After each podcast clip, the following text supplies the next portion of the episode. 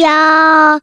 一个相信你的人。欢迎收听《电玩店》，我是电玩迪恩。本期节目依然没有人夜配，不过没有关系，这非常像极我们平常录音开场的节奏。只是希望这个节奏在明年的时候能够有一些改变。虽然说我们常常有的时候就会自发性的去帮忙，呃，我们自己身边的好朋友们去推荐一些好东西，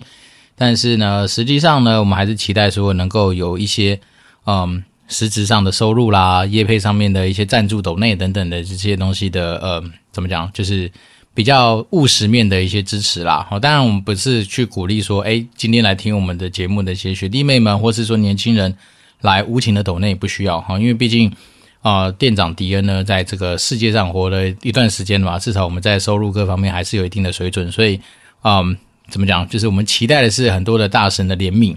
对，但是如果说假设你今天的状况哈，可能甚至比迪恩都还稍微有些努力空间的话，那当然我觉得你就把你的资源留在你自己身上，哪怕是去买线上的一些课程啊，哪怕是去买一些书啦，哪怕是去多结交一些朋友啦，那些其实都可能会比赞助迪恩来的好。但是如果说假设你今天就是一个。好，家财万贯，或者说甚至说就是呃吊打敌人资产的那些大神们，欢迎欢迎，真的你都可以透过你的真金白银来打我的脸，好，那你可能要我做什么，我可能都可以为了五斗米去做个瑜伽给你看看这样子啦。所以呃，我们就是这样子，嗯、呃，随性之所至的呼吁嘛。好，那当然我们节目走到现在，其实转眼之间也真的蛮长的一段时间了啦。所以便是说，我们很多时候的主题，嗯。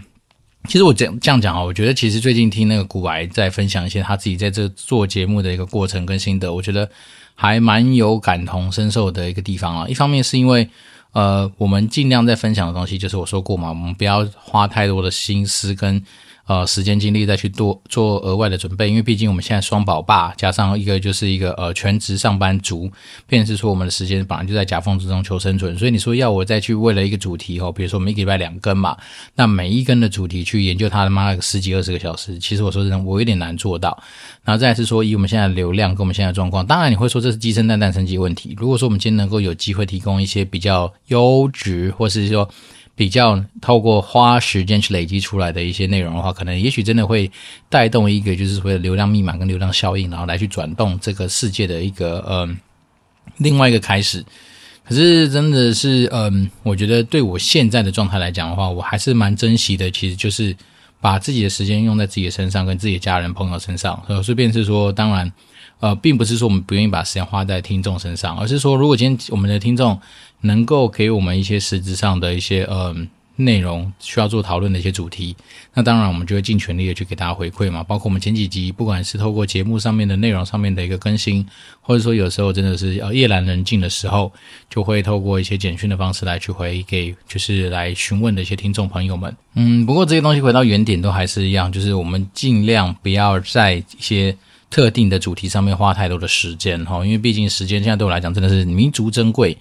哦，毕竟我们还是要呃看剧、打电动、追网络小说，或是说思考一下工作上面所需要去思考的事情嘛。所以，变成说你每天的生活，你的脑袋是被很多不一样的东西给塞满。好，那不是说我们今天对我们观众不负责，而是说我们真的就是尽量把握，就是一个我们把我们平常遇到的人事物，我们自己在实际上去处理的方式跟手法，来去分享给大家。那当然，因为毕竟我本身不是一个全职投资人嘛，所以有时候我们在分享我们所谓的投资心法的时候，我应该是说我只比较能够是偏向于是说，如果你今天跟我的角色一样。哦，可能还没有财富自由，可能还只是一个呃打工一族，可能你可能每天会有很多的时间，必须要给自己的休闲娱乐，你可能有时候被自己的小孩子或者是说家人朋友们给占据这样一些时间的话，那我是用这样方式来看待投资，那我确实也这样去身体力行，那我当然就用这样方式来去分享给大家。那这东西到底适不适合大家，有时候也很难讲，因为毕竟在投资的一个世界里面，有的时候也是结果论英雄嘛，也就是说，你今天可能可以操作一些比较激进。比较猛、比较暴力、比较高风险的一些操作，那当然它不外乎的结局就两个嘛，要么就是升天，要么就是下地狱嘛。那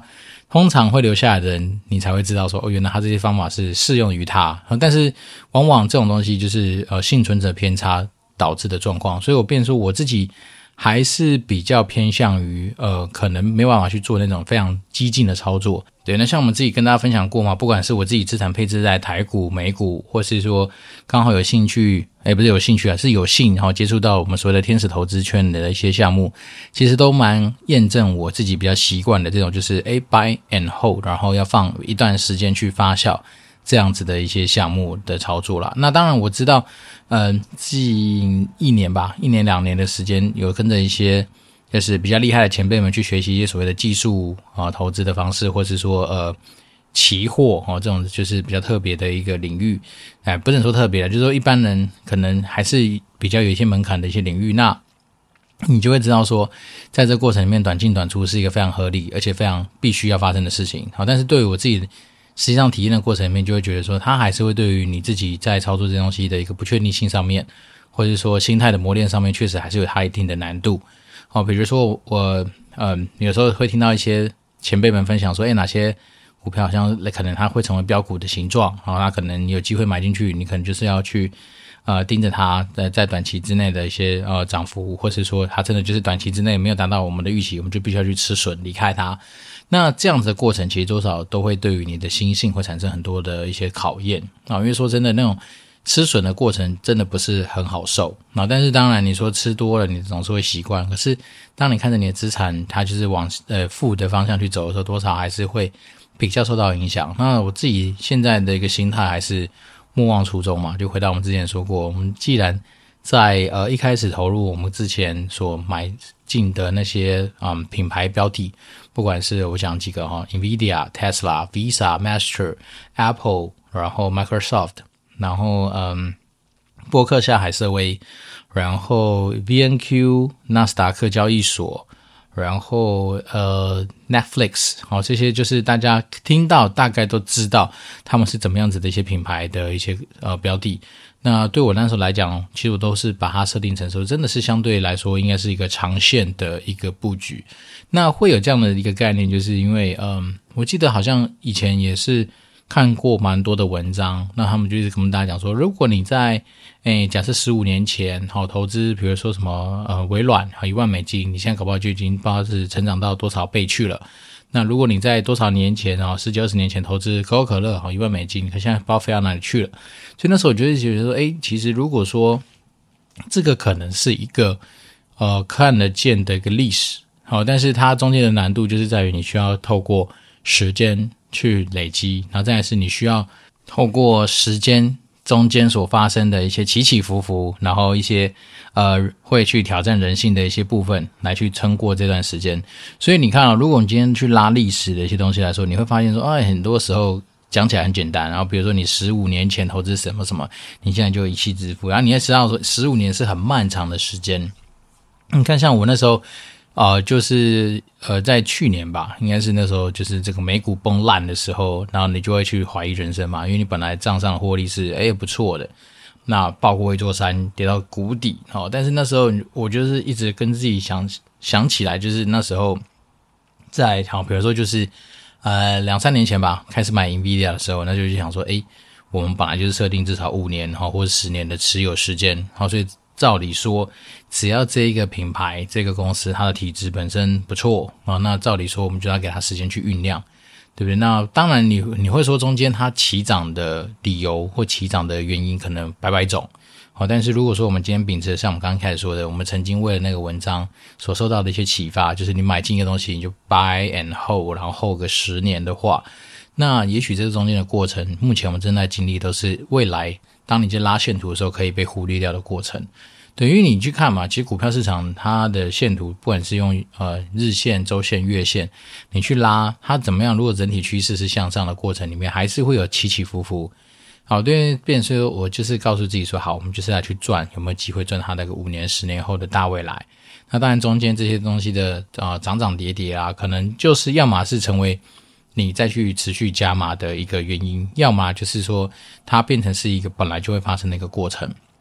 我不知道大家能不能感受到这样子的一个说法，也就是说，当你今天拉一个线图出来的时候，其实你的那个。整体哈，举例，比如说你以前买一百块，现在可能涨到一千块了，对不对？那中间当然它可能会历经到，比如说两百、一百八，然后两百五，然后一百六，或可能是两百两百九，然后可能是又跌到什么一百九，好之类这样。但是终有一天它会爬到可能一千嘛。所以就是说，你现在是其实，如果你把时间轴，或是把你眼光稍微变得是放大成一种比较短的一个状况的话，你当然就会比较难过。所以我自己研究出来一个心得，你不能说研究出来心得，反正我自己比较习惯的做法就是像这样，就是当我一旦设定了目标，好，那我知道我今天买进它的理由是因为我看上它的品牌力、它的基本面、它的未来性。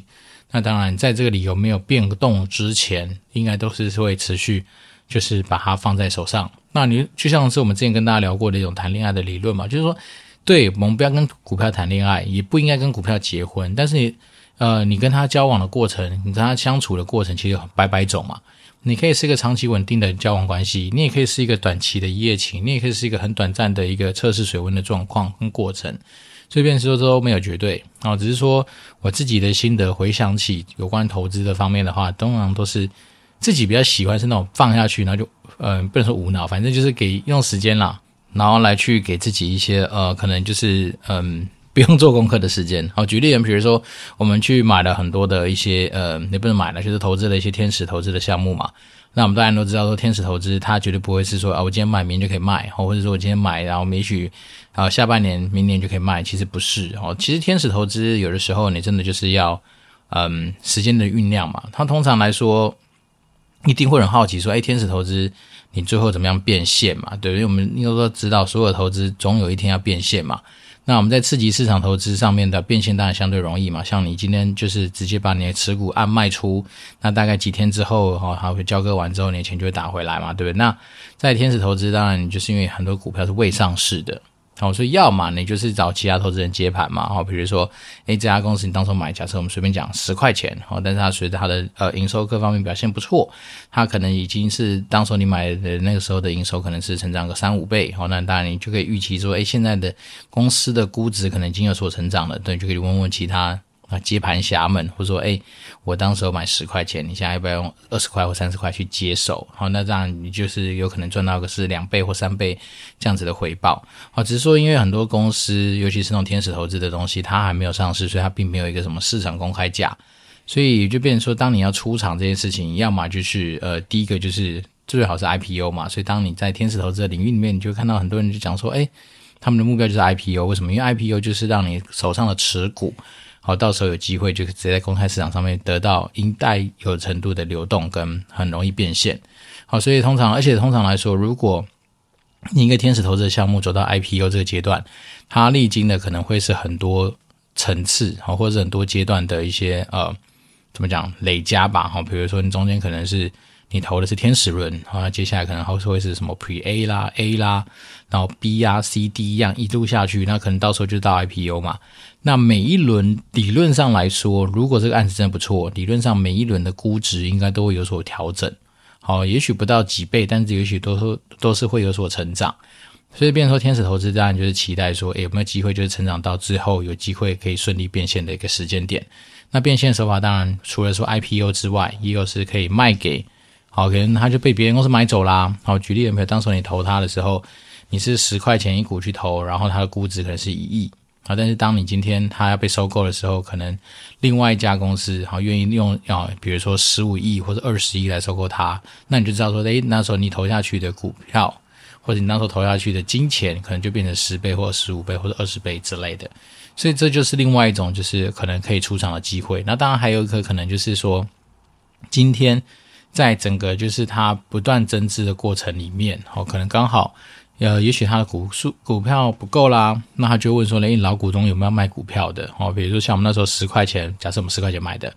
那也许他们就会喊啊，有没有人愿意用二十块卖啊？好，比如我们新的股东要来啊，那大家可以就是想一想要不要打包自己手上的股票啊？那你大概就还是会有几倍的出场。所以在天使投资的领域里面，比较多时候都是看这种，因为毕竟它就是一个高风险嘛，啊，你有可能。我们刚刚讲的都是一些比较乐观的时候，你有可能是清算嘛，比如走走不下去啦，破产啦，那剩下多少价值，大家分一分嘛。那也有可能是真的什么都没有，像是之前不是有个什么卖气死的那家公司，然后就是赤字倒闭嘛，就是因为真的就是没钱进来啊，那他的亏损就其实早就把他钱都烧光了。所以当然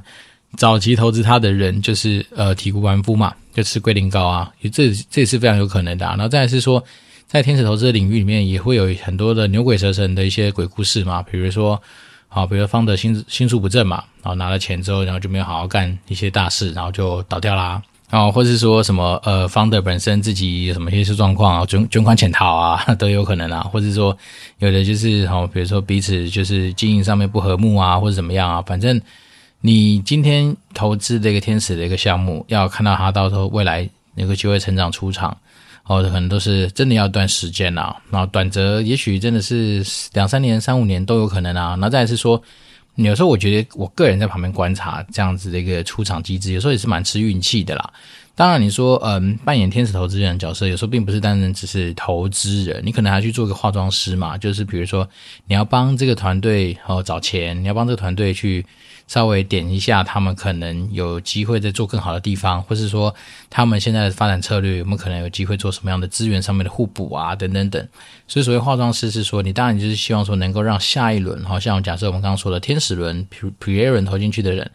可能就要去帮忙帮他们化妆，让。A 轮、B 轮、C 轮，或者甚至更后面的一些轮次的人，对他产生青睐嘛？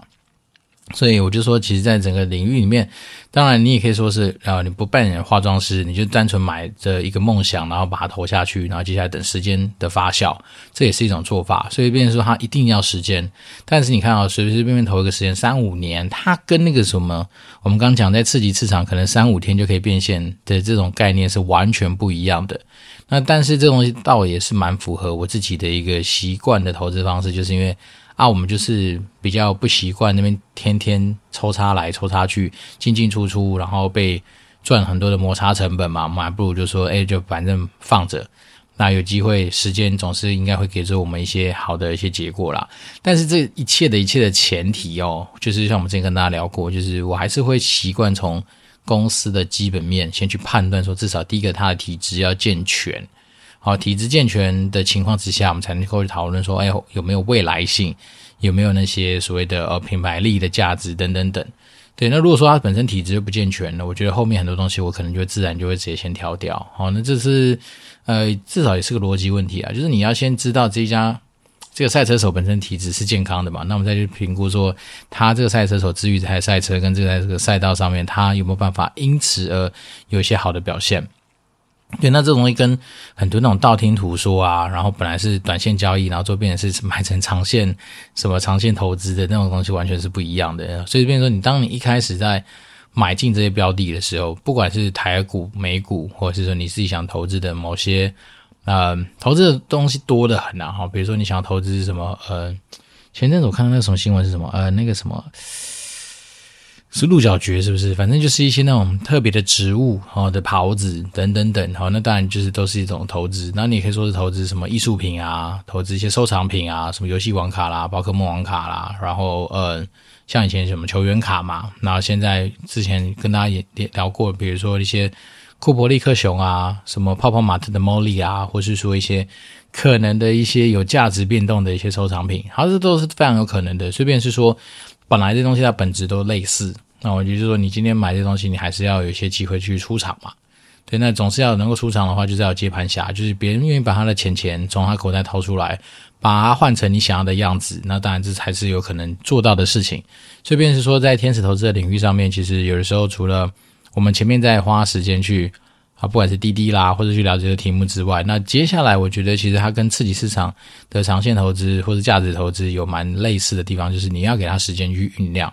好，就是它并不是说像那种什么嗯，什么小鬼股啊，什么狂飙啊，对不对？那可能也许是三五天，可能一天十趴，涨三根就三十趴。好，或者说，也许有的真的超猛啊，一个月就翻倍，两个月翻两倍这样子的东西，在天使投资的世界里面，至少我现在看到的案子里面，当然也都有些表现不错的哦。经过一年两年的一些就是时间的酝酿，他们当然都不管是财报开出来成绩不错，或者说持续在募资的过程上面，就是会得到很多人更多的青睐，所以他就一直被啊、估值一直被垫高。好，这当然都是有可能看到，但是。他们的时间的表现大概就是真的，像我们刚刚说的，可能就是一段蛮长的时间哦，也许就是一个三五年哦。对，因为毕竟像我们现在加入嗯一个天使投资的组织也一段时间的嘛，那你要说能够成功出场的案子，目前还没有完完全全看到这些已经出场了结的，所以我们现在正在准备出场当中的路上，所以就是说，你看它真的是要一些时间去酝酿。那当然也合理，是因为那有些公司它就是必须要涨到一个。被市场给青睐的样子嘛，那快则像是我们那时候知道说那个李开复嘛，就那个 AI 教父，他们不是在什么也是要六七个月才能够打造一个什么呃超级独角兽的一个出现嘛？那当然，你看、哦、假设这么快的东西也要好几个月，甚至也许要用年来算的话，那我们今天投资一个天使投资的项目，等到它能够被市场上的青睐，也许真的真的就是要三五年的时间。所以，当你一开始认知到这样子的东西的时候，你就会心态上面至少比较健康了。那这东西回归到我们刚刚说的，如果假设你今天在做台股跟美股投资的时候，其实概念是很像的。当你今天去买一个标的的时候，还是要先扪心自问自己说：“诶，你当时候是为了什么理由去买它？好，哪怕是你今天真的就是要去赌一波，好，OK，那你就去赌。然后，那假设如果真的苗头不对，就要散。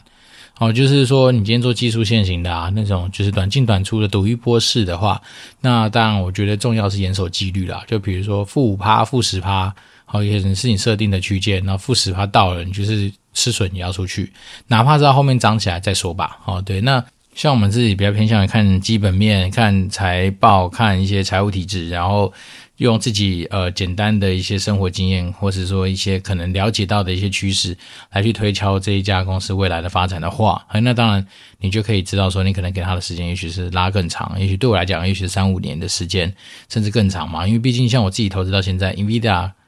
将近三百 percent 的一个获利，那当然它的放时间真的是超久的。当然，我绝对金额没有很多啦，那只能说，但但是就是它用时间，它确实给你那些还蛮香的一些回馈。所以我自己是觉得，嗯，最近刚好心有戚戚焉吧，就是来跟大家再稍微提醒一下，就是说，其实投资的理由或是买进标的的理由，其实百百种。好，但是不管怎么样，就是你要记得你当初是为了什么而买它。那买了它之后，你要去。就是你当时想的剧本是怎么样，你就照它去走。好，当然剧本一定是可以微调，一定是可以做一些相对应的调整，但是不可以说，诶，我本来就是一个呃，一开始就知道它是短进短出的一个项目，但是看到什么样的迹象之后，把它变成是长线的状况，那其实我觉得就是有点会比较四不像啊。那当然，通常来说，你就是被交交易券商赚走你该赚的一些手续费啊，等等等上，我就觉得就是比较可惜啦。那不管怎么样，就是，呃，反正我们的听众们，如果说你假设真的对于一些投资理财啦，或者说怎么样去在一个呃身为打工仔的生活之中，还能够去持续啊、了解一些被动收入的一些机会点的话，当然还是欢迎透过 Apple Podcast 五星留言来跟我做一些讨论。然后当然是希望说我们都能够敲开那个财富的密码。那我今天是电玩店，我是店长迪恩，我们就持续保持联络喽，拜拜。